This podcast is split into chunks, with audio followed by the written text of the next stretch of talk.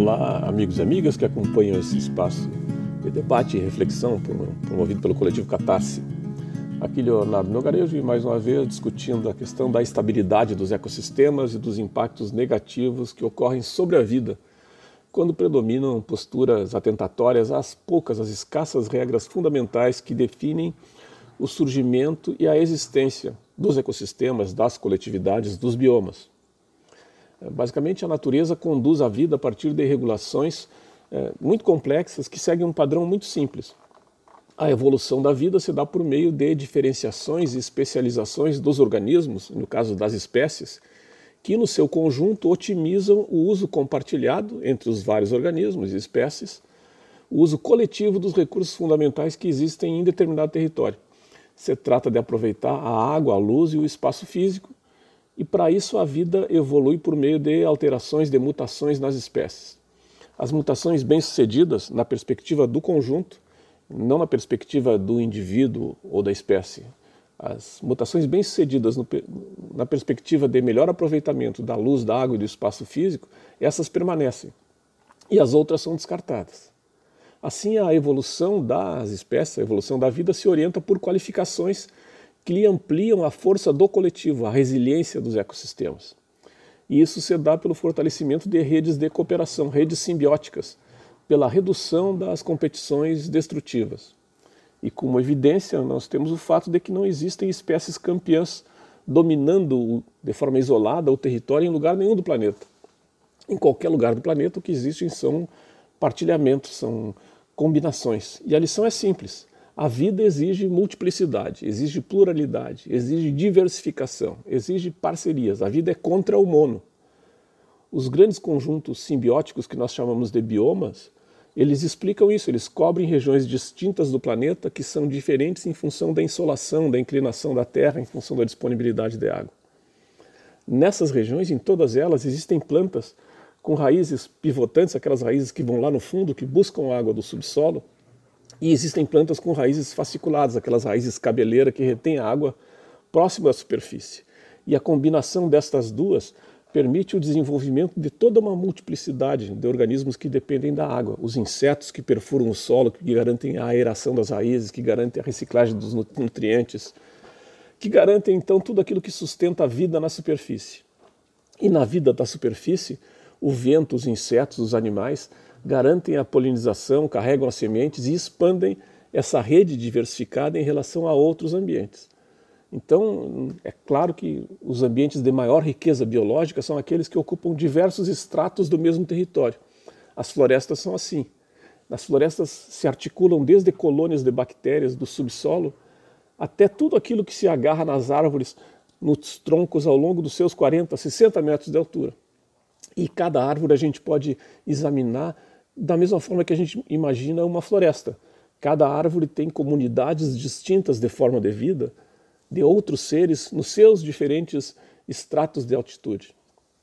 Enfim, o desenvolvimento da vida reproduz tanto no micro, no microscópico, como no macro, nos biomas, aquela noção básica de adaptação coletiva orientada pela diferenciação e pela especialização, pelo fortalecimento das redes simbióticas a agroecologia sustenta que a observação desses fatos e o respeito a essa lógica vai induzir a humanidade a produzir ações que vão ser indicativas de sabedoria ou de estupidez. Isso porque dessas ações vão surgir processos coerentes com as forças vitais da natureza, que trabalham em comunhão com essas forças de diferenciação ou opostos a elas, que buscam uma guerra contra a natureza.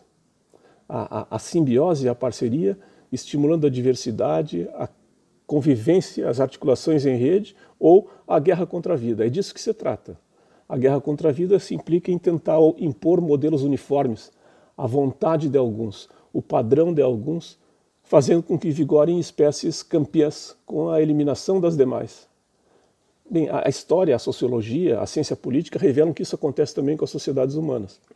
Em todos os casos, a gente percebe que a prosperidade depende do uso partilhado de recursos vitais que são escassos e que são indispensáveis, indispensáveis para todos. Entre os esquimós, entre os tuaregues e entre os indígenas da Amazônia, é sempre assim. É, e esse, essa necessidade de compartilhar é um dos princípios fundamentais da Declaração Universal dos Direitos Humanos. Assim, então, é evidente que, mesmo tendo essa consciência, a humanidade vê persistirem disputas entre aqueles valores de parceria e os opostos, que alimentam todas as formas de racismo, exploração e discriminação. Na prática, se observa que a predominância das negações, aqueles, aqueles impulsos de parceria e cooperação, aqueles impulsos que apontam em favor da diversidade, do reconhecimento das diferenças, contra isso emergem os autoritarismos, os privilégios e as discriminações que espalham injustiças. E que, nesse caso, com o tempo, sempre são descartadas, porque elas sempre se mostram insustentáveis. E, de outro lado, a compreensão e o respeito às orientações baseadas no princípio da solidariedade, na regra natural da vida, sempre trazem avanço e na sociologia traz avanço no rumo da democracia e na evolução da democracia no rumo do socialismo. Enfim, observando os ecossistemas e as relações é, nossas, dos humanos, com a sociedade natural, homens e natureza, é possível entender que a estupidez envolvida na destruição dos ambientes naturais diversificados que nós temos, para a implantação de monocultivo transgênico dependente de agrotóxicos, isso não só ofende a natureza, criando desertos, ameaçando a vida, desde a sua essência até as suas possibilidades de futuro, como isso ainda estimula processos de desumanização, processos que levam à exclusão social e a retrocessos de civilização. No plano social, isso, esse comportamento induz a erosão dos contratos das regras que garantem direitos e deveres iguais para todos. E assim, sistemas democráticos que foram arrancados ao longo da história de regimes escravagistas à custa de muito sangue acabam regredindo a modelos de colonização exploratória que já teriam sido superados. E nós percebemos isso na simplificação criminosa da nossa magnífica sócio-eco-biodiversidade em favor do agronegócio exportador predatório que vive de subsídios. E nesse plano, o deslizamento rumo ao fascismo ele se expressa na forma dos ecocídios, nas queimadas no Pantanal, nos monocultivos de soja e cana ocupando área no Pampa, no Cerrado, na Amazônia, e algo parecido, algo similar também ocorre na destruição do sistema legal. A degradação das normas protetivas aos ambientes, as normas protetivas aos indígenas, os direitos dos quilombolas, os recursos para os agricultores familiares, tudo isso vem sendo uh, extinguido. Da mesma forma, a gente pode perceber esses, esse, essa degradação na extinção do CONSEA, na privatização da Eletrobras, na destruição do SUS, no fim dos direitos trabalhistas, na criminalização do sem terra, do sem teto e do sem trabalho, não falta um exemplo.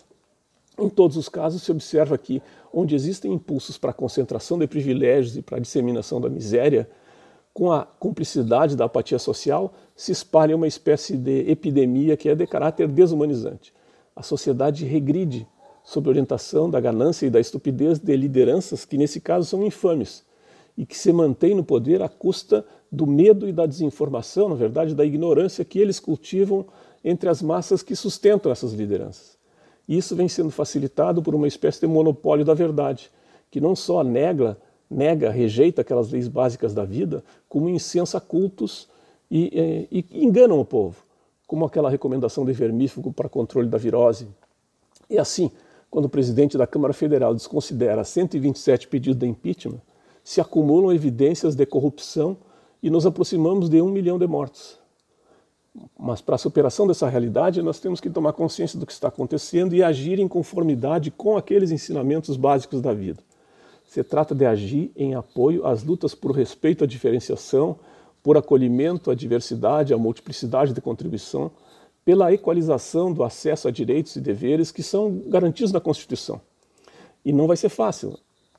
Fundamentalmente, chega de tolerância com aqueles que como cantava Luiz Gonzaga, furam os olhos do assunto preto, para que ele assim cante melhor, cante de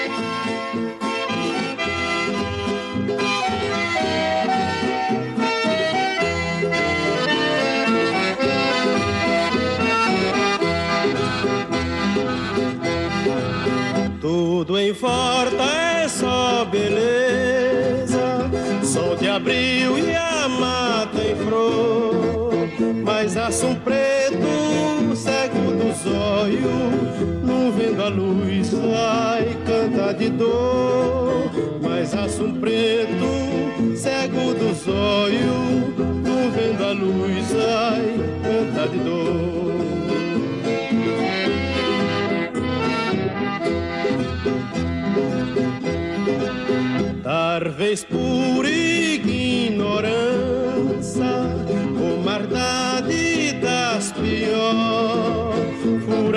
Olhos do aço preto, pra ele assim, ai, canta melhor, furar os olhos do aço preto, pra ele assim, ai, canta melhor.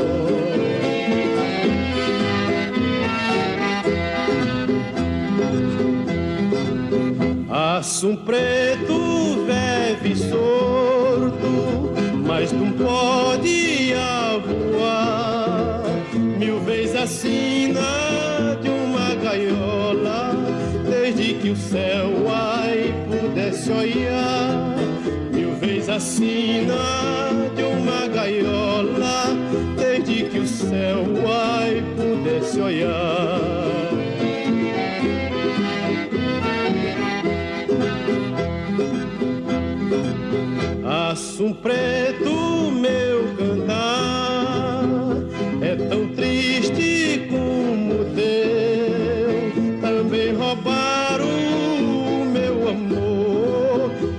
Que era luz